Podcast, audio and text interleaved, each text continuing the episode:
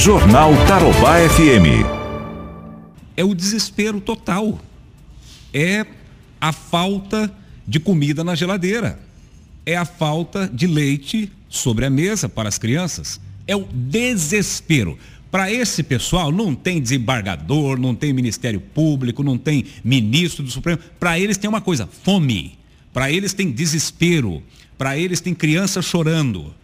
Por isso que eles vão lá e abrem. So, é, por conta e risco.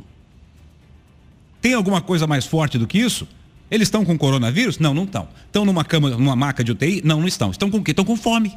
Estão desesperados porque já faz mais de 30 dias que não conseguem trabalhar. Ninguém vai lá para comprar. Desesperados. Aí eu pergunto para você que está ouvindo a gente aqui, o que, que é mais forte? É esse desespero é pela vida ou é uma decisão judicial que sequer entrou no mérito da discussão se Londrina tem ou não tem capacidade de atender os doentes? Qual é? Vamos deixar morrer de fome na esquina diante de nossos olhos? Vamos? Essas, é, essas pessoas vão ficar desnutridas também se não puderem é, se alimentar?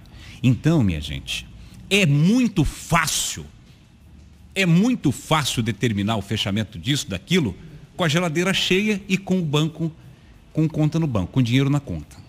Isso é, isso é muito fácil, né? Encastelado, né? Naqueles, né?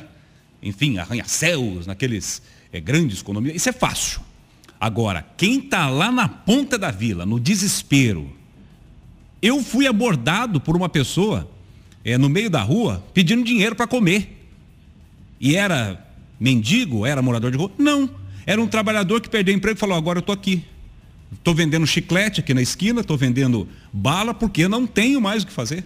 Não tenho o que fazer mais. Chegou no limite.